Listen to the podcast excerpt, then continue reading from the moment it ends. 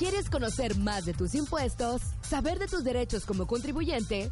Sintonízate en Frecuencia Fiscal, un programa de análisis, difusión e investigación. ¿Eres emprendedor, estudiante o empresario?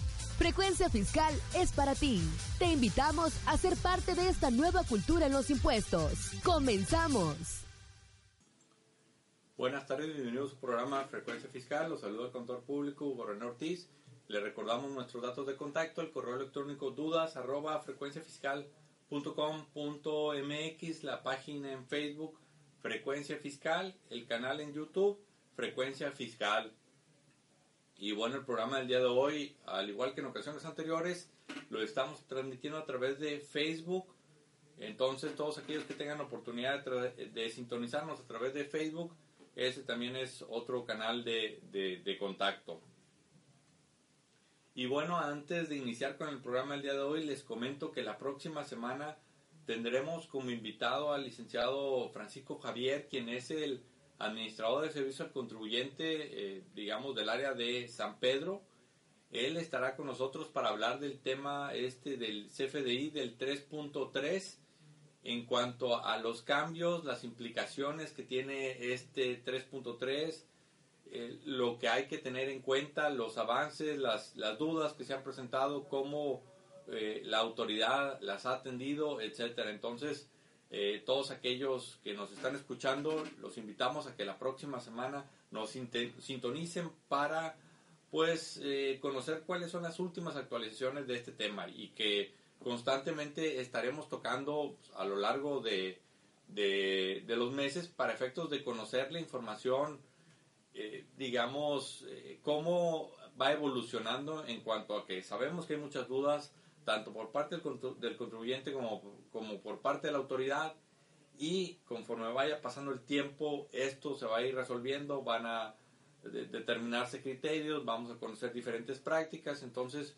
es muy importante pues darle seguimiento a todos estos temas y, y también estar conscientes que es una evolución, que eh, quizás la forma en como hoy en día se estén resolviendo temas relacionados con el 3.3, pues van a dejar de ser vigentes en el corto plazo, dado que eh, se puede tener una mejor solución.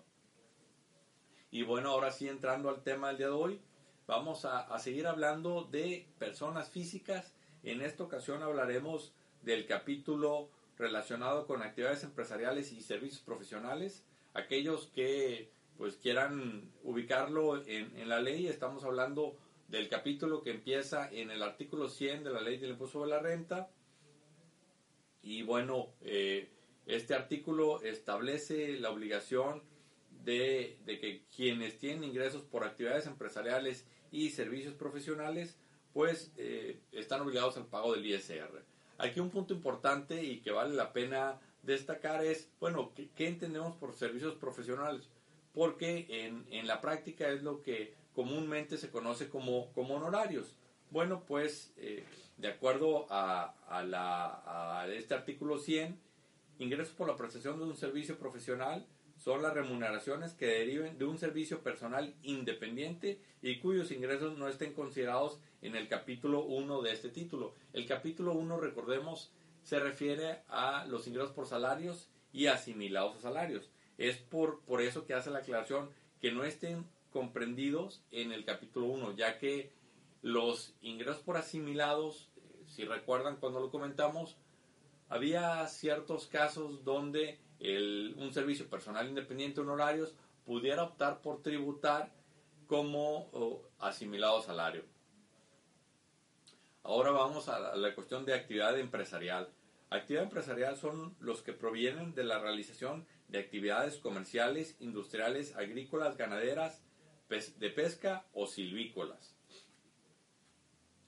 En pocas palabras vamos a ver que son las mismas reglas de juego las que aplican por actividades empresariales y por eh, honorarios o actividades profesionales. Y esto lo quiero resaltar porque en la práctica es muy común que eh, a veces nos consulta, oye, ¿qué me conviene más, actividad empresarial u honorarios?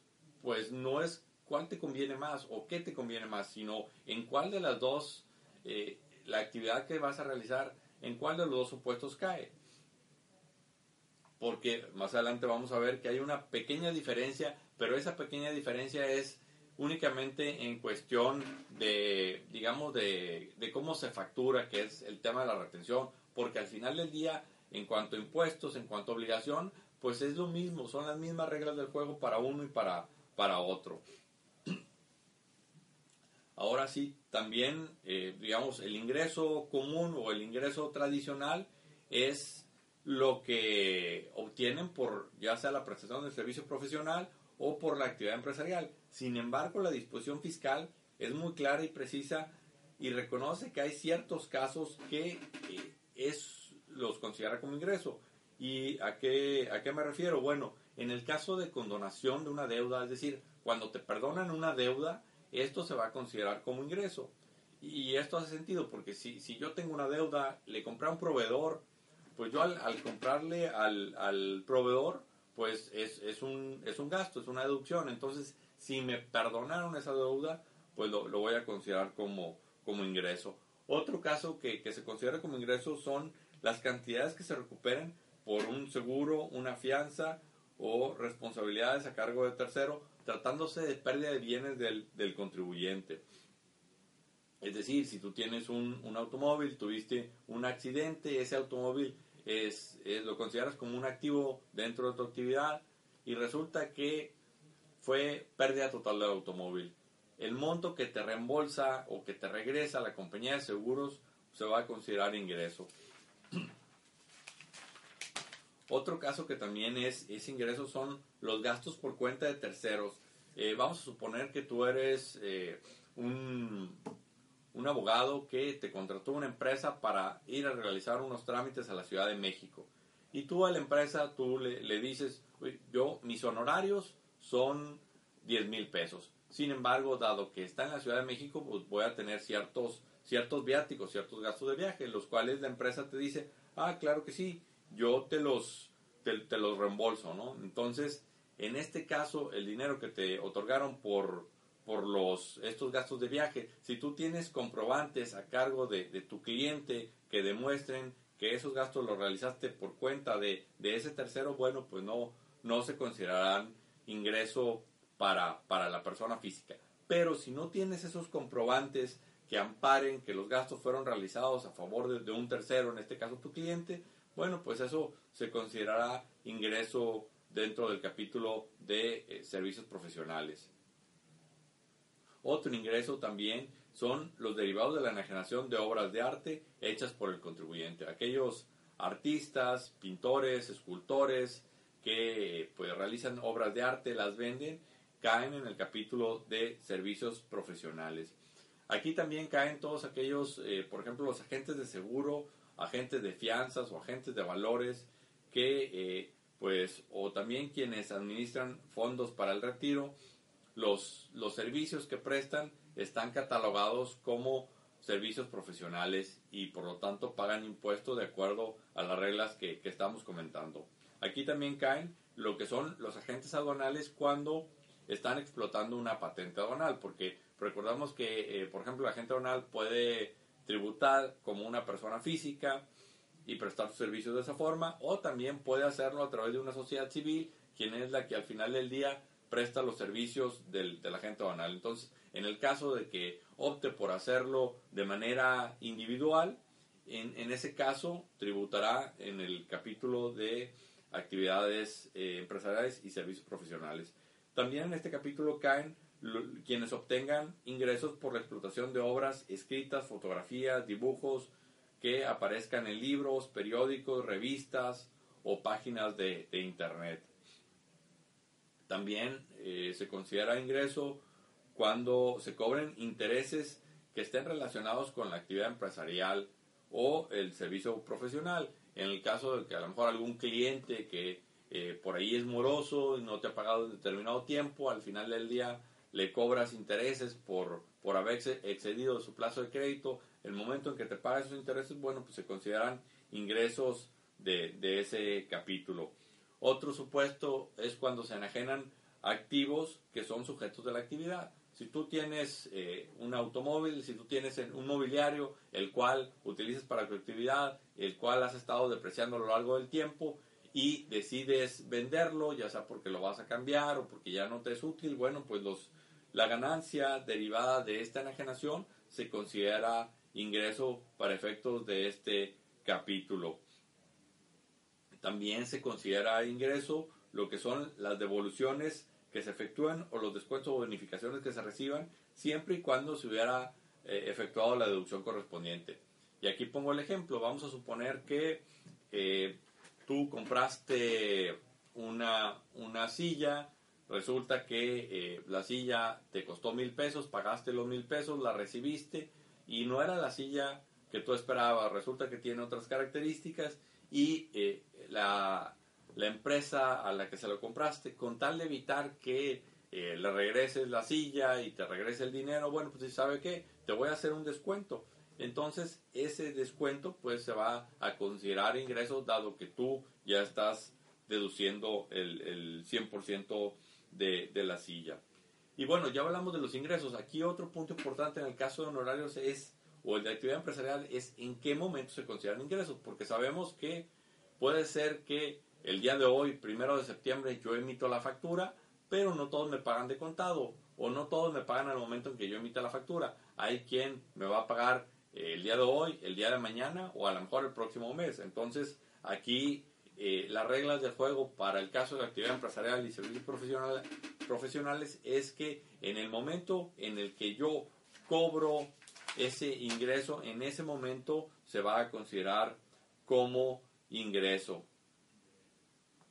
y este, el, cobro puede ser en efectivo, en bienes o en servicios. Aquí también es importante aclarar el caso de los cheques, ¿no? Porque sabemos que el cheque yo lo, lo recibo, pero pues al final del día lo, lo, voy a depositar en una institución financiera y voy a disponer de esos recursos. Entonces, se consideran efectivamente eh, cobrados cuando se reciba eh, el, el, cheque o cuando se endose, salvo en el caso de cuando se emita o se, se traslade para efectos de procuración. ¿Qué es procuración? Cuando yo se lo doy a un abogado para que el abogado lo, lo cobre. ¿no? En ese caso no se va a considerar como ingreso hasta que eh, el cheque, repito, efectivamente se cobre. Hay un, un caso eh, muy importante y que hay que tener presente, y me refiero al caso de exportación de bienes. En el caso de exportación de bienes, bueno, la, la regla general es que eh, se acumula el ingreso cuando se perciba, pero en el caso de que eh, yo emita la factura el día de hoy, pasen 12 meses y todavía no haya recibido el cobro de, de esa factura, no me haya pagado el cliente, eso no es eh, objeción para yo acumular el ingreso. Es decir, que cuando es exportación de servicio tengo dos, dos alternativas. Lo que suceda primero, cobro o pasan 12 meses a partir de que yo emití la factura. Lo que suceda primero es, es, lo que yo, es el momento que voy a considerar para efectos de acumular el ingreso. En el, en el caso de las deducciones, vamos a ver que pues son muy, son, eh, muy, muy sencillas, o hasta cierto punto limitadas. Y al decir limitadas no quiero decir que sean pocas, sino que la forma en cómo las agrupa la autoridad pues es, es muy, muy general, lo que eh, permite pues abarcar una serie de supuestos que dependen ya de cada contribuyente. ¿no? Y por decir eh, una descripción general o un, un bloque, me refiero a que la deducción como tal son los gastos. Los gastos como tal. Y eh, el caso también, por ejemplo, las inversiones, que las inversiones vienen siendo lo que son los activos fijos que, el contribuyente utiliza para desempeñar su actividad. También se considera como, como deducción las adquisiciones de mercancía, así como la materia prima, productos terminados o semiterminados que utilicen para prestar el servicio, para fabricar bienes o para enajenarlos. ¿no? La mercancía comúnmente es aquella que tú compras para vender. Yo compré sillas y las vendí. La materia prima pudiera ser en el caso que yo fabrique la silla. ¿no? Yo compré la madera, compré los clavos, compré el pegamento, compré la pintura con eso yo fabriqué eh, la silla, entonces todo, todo esos, todos esos materiales pues es materia prima. También son deducciones las devoluciones que se reciban o los descuentos o bonificaciones que se hagan, siempre que se hubiera acumulado el, el ingreso. Vamos a suponer que yo vendo estas sillas. Yo vendí la silla, me la pagaron, los mil pesos que, a los que vendí la silla me, me los pagaron. Posteriormente yo otorgué, yo otorgué un, un, descuento, una bonificación. Entonces regresé 200 pesos. Esos 200 pesos que yo regresé los voy a considerar como, de, como deducción. Aquí es muy importante tener eh, presente que en este capítulo en particular, eh, cuando hablamos del tema de inversiones, pues también nos hace referencia a, a lo que aplica para el título 2, que es personas morales, es decir, que las reglas de juego que aplican para eh, inversiones, en el caso de personas morales, también aplican para el caso de actividad empresarial y servicios profesionales. Lo mismo sucede en el caso de los no deducibles, que es el, eh, aquí te remite el artículo 28, que es el que aplica para el caso de eh, personas morales. y un punto importante eh, en el caso de, de, las, de las deducciones, bueno, pues son los, los requisitos. Los requisitos de las deducciones es muy importante tenerlos en cuenta, ya que en ocasiones es lo que causa el, el dolor de cabeza no es tanto la deducción como tal, sino el requisito que eh, por un descuido, por una falta de atención, por desconocimiento, no se cumplen con los requisitos y por lo tanto, al no cumplirse con los requisitos, no es, no es deducible. Eh, en términos coloquiales, ¿qué, ¿qué, significa el no deducible o cómo debemos interpretar este tema de no deducible? El, el no deducible, eh, una forma sencilla de, de explicarlo es que cuando, por ejemplo, yo pagué el servicio de telefonía celular. Si yo cumplí con los requisitos que me marca la ley, entonces yo lo considero como deducible, es decir, yo lo puedo considerar como un gasto, pero si no tuve la precaución de cuidar que cumpla con los requisitos, entonces ese gasto para efectos fiscales no existe. Para efectos de la autoridad me va a decir, ese gasto no cuenta, no lo puedes considerar y por lo tanto es como si no lo hubiera hecho. Entonces, por eso es muy importante cumplir con los requisitos y por eso es que muchas ocasiones los contadores estamos haciendo mucho énfasis en, en, cuanto a, las, a los requisitos, la forma de pago, que la fecha del comprobante, los datos del comprobante, ya que eh, no es suficiente con que eh, aparezca la deducción o el pago en el estado de cuenta. Aquí es necesario que se cumplan con los requisitos. Eh, el primero de ellos y uno de los más importantes es que sea efectivamente pagado, efectivamente erogado. Si yo tengo la factura, pero no demuestro que ya la pagué o todavía no la he pagado, no puedo efectuar la deducción.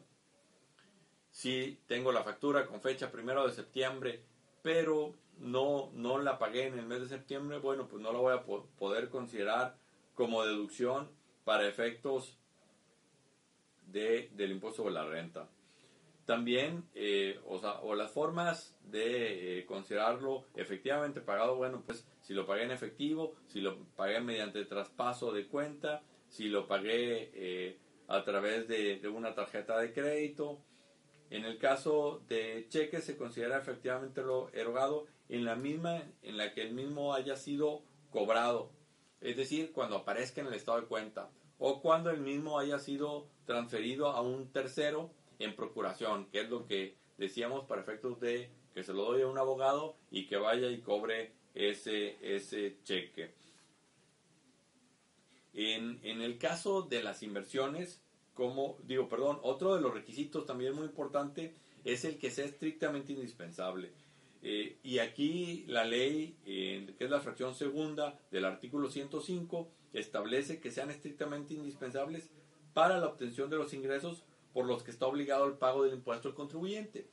Y esto es muy importante tenerlo claro, porque estrictamente indispensable, pues es que, que yo utilice ese, ese activo, ese bien que compré para prestar mi servicio. Entonces, estrictamente indispensable es diferente para un contador que para un doctor que para alguien que tiene un restaurante. Entonces, por eso en ocasiones muchas veces vienen los contribuyentes y nos dicen, oye, dame una lista de lo que puedo decir. Bueno, pues eso es muy, muy genérico, porque esa lista pues, depende de la actividad del contribuyente. Para que un contador o, o quien te esté asesorando pueda darte esa lista, primeramente debe entender qué es lo que haces, cómo lo realizas, eh, eh, toda esa, esa situación debe quedar bien clara para efectos de que eh, te pueda dar esa lista. Por eso en, muchas ocasiones es, es más sencillo que el mismo contribuyente determine qué es y qué no es estrictamente indispensable.